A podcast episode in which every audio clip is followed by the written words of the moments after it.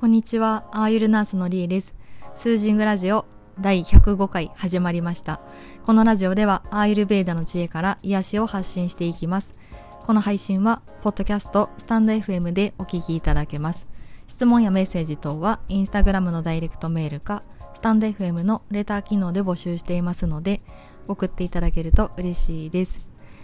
皆さんいかがお過ごしですか？今日は12月22日夏至の夜になります。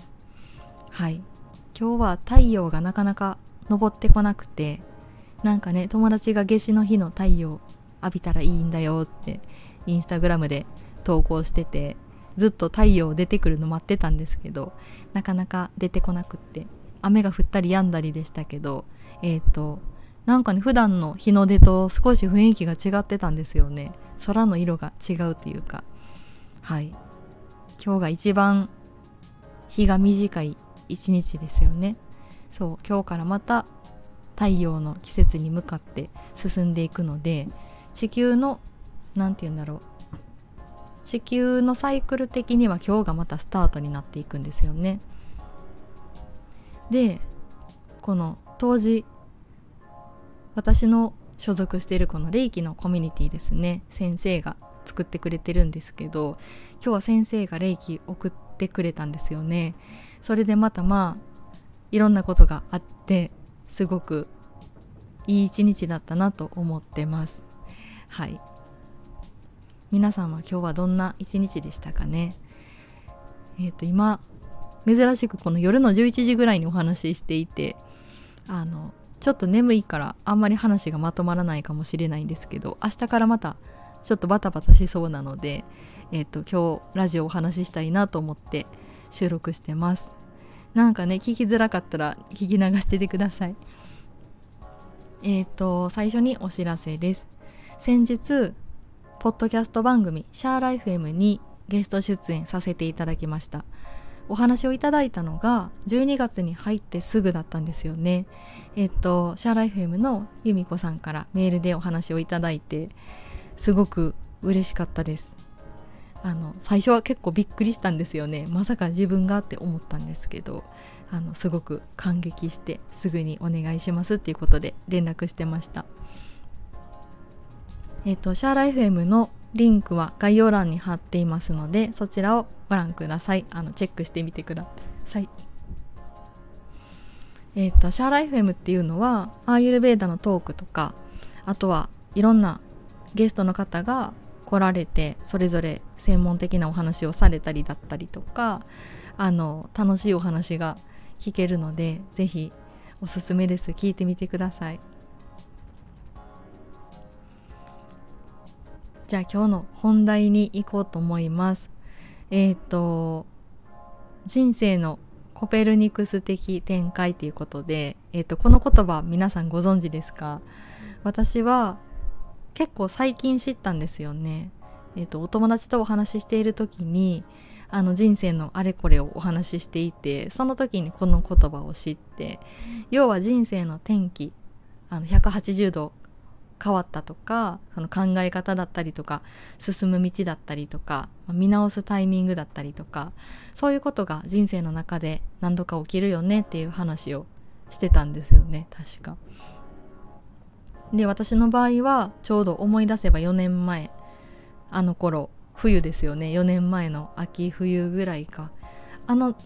何ヶ月かな多分。秋から年末にかけて本当にいろんなことをもういろんなことを見直したそんな時期がちょうど4年前でした。なんかざっくり言うと運転してたけど急ブレーキ踏んであれ道間違えてるかもと思って目的地を見直したっていうか道を探し直したっていうかそんな感じですねあの深い内容に関してはノートとかあと昔のラジオとかでお話ししているかなと思うので、えー、とまた聞いてみてください。えっと先日ゲスト出演したシャーライフ M でもなんとなくこんなお話をしてるんですけどまあ不節制っていうか不規則な生活にハードな暮らしにでまた自分が無知だったからこそ上手に体と心のバランスを取れなかったんですよね。食事だったりとか今だったらアーユルベーダの目線があるから多分同じように働いても何か違うはずなんですけどあの頃はもうボロボロになりっぱなしっていうかそうとにかく気力で働いてたそんな感じですよねそう。でも気力で働けてても結局食べるものとか睡眠とかああいうのがバラバラになってくるとあのアーユルベーダの言葉でダートゥーの質がどんどん落ちていくわけですよね。でオージャスが下がって生き生きしなくなってきて。そう。でそのサプタダートゥーのサイクルがどんどんどんどん弱っていくっていうかそんな感じだろうなと思ってます。なのでそうあのタイミングで見直したことっていうのが今の人生にすごく生きてるので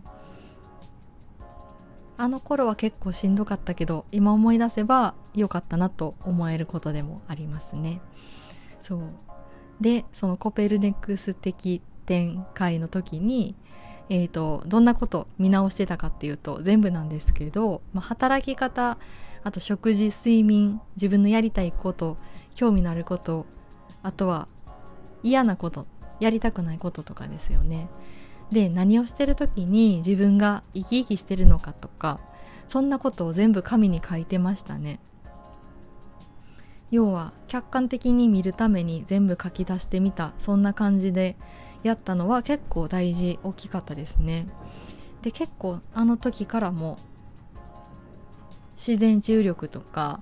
あの自然療法とか癒しとかその辺のテーマはすごく自分の中で大きく上がってたのを思い出します。でそのタイミングでたまたまで出会ったっていうかたまたま出会ったのがアーユルベーダいい流れだなと思うんですけど福本敦子さんのコラムを読んだ時にアーユルベーダの話があってそれで知ったんですよね。あの時は多分簡単に調べてあアーユルベーダって医学なんだと思ってでそうやってちょっとずつアーユルベーダの道へ少しずつ少しずつ時間かけながら今このような形になってます。そう。でまあ話を戻していくとなんだ？そう。なのでまあいろんなことが体とかが乱れてくると結局何て言うんでしょうね。感情に流されてしまうんですよね。くよくよしたその感情に持っていかれて。悲しみとか怒りがあればその感情に持っていかれてその感情でご飯とか食べたりとか何物欲を発散したりするからどんどんどんどんこの何て言うんでしょう動き続けるラジャスな状態が多分持続するんですよね。そのサイクルに入ってしまうと体のストレスもたまるし体ガタガタやしで自分の体の声とか心の声は無視してるもんだからもう聞こえなくなったりするんですよね。そう。なので今だからこそわかるけどやっぱり自分の思考にも原因があるんですよね。そうやって体調を崩すってことは。だからアーユルベーダを知ったからこうやって視野が広がったのでその苦しみの見方っていうか解決方法っていうのも分かってきますよねどんどん。だからアーユルベーダは全人的このホリスティックな視点がすごく好きなんですけどそういうところに関しても私が西洋医学ですごくモヤモヤしてたところをあのカバーしているっていうかそういう視点を持ってるのがアーユルベーダなのでだからアーユルベーダ本当にすごいなって思います。うん、でちなみに今日アーユルベーダ学会のあのアーカイブを見直してました。あの期限が明日までなんですよね。で今日見直していてアーユルベーダって今回はあの子どものケアが主なテーマだったんですけど子どものケアだけど結局子どもの間だけのケアじゃないっていうところになるんですよねやっぱりだから子供って要はその生まれてくる前胎児の状態じゃないですか胎児はじゃあそのお母さんがいてその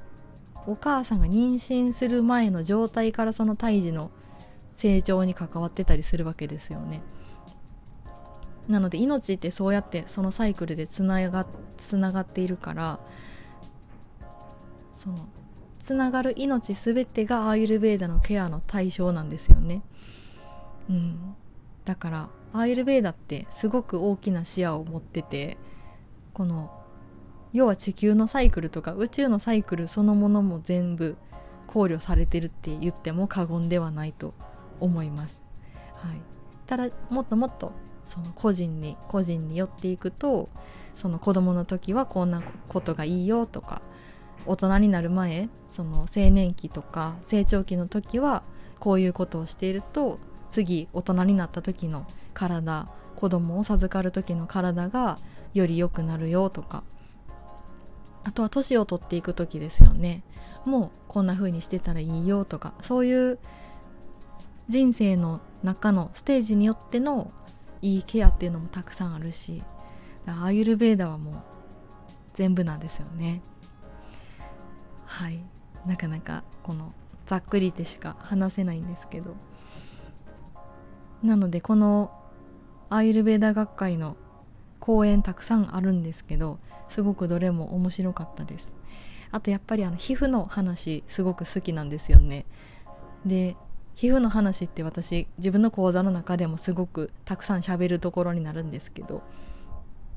皮膚ってあ確かこのラジオでも皮膚の話してるところがあると思います。それとまた似たようなこと言うかもしれないんですけど皮膚って第三の脳なんですよね。なので皮膚を癒すことが要は体にも心にもすごく影響を及ぼすんですよね。でアーユルベーダってアビアンガのケアがすごく多いのは皮膚からそうやって体とか心の絶大な癒しとか回復力につながるからなんですよね。だからなんかすごいなと思います。だって西洋医学の時に時にっていうか普段の病院で回復力を高めるためにマッサージしましょうっていう発想って多分あんまりなかったなって思うんですよね。あのタッチングとかあのタッチングそうなるのか。ね。なんかそういう目線はどうなんだろう。あるところもあるのかもしれないんですけど私がいた現場ではあまりなかった。緩和ケアでそのタッチングとかあの何て言うんだろう。ボディのケアですよねああいう保湿だったりとかそういうところはあるし個人の気持ちとしてはやっぱり触れることで癒しがあるとかあのストレスが下がるとかそんなことは考えながらやってたけど大々的にどうなんだろうアーユルベーダほどの大きなケアとしてのこの位置づけはされてないんじゃないかなって思い出したりしてました。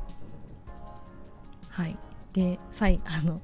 話がちょっとアーユルベーダ学会の話になってるんですけど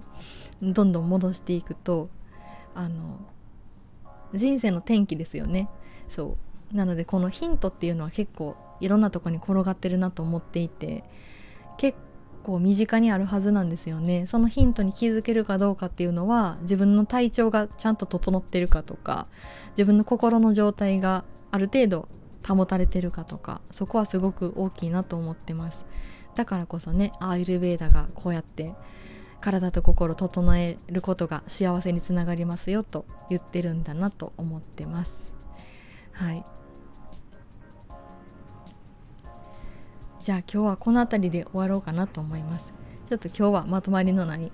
お話の仕方だったんですけど、えー、と次回は多分インドの話とかあとアーユルベーダでもう一個お話ししたい話があるのでそれを多分近いうちにあげるかなと思ってます。はい。今日も最後まで聞いていただいてありがとうございました。リーでした。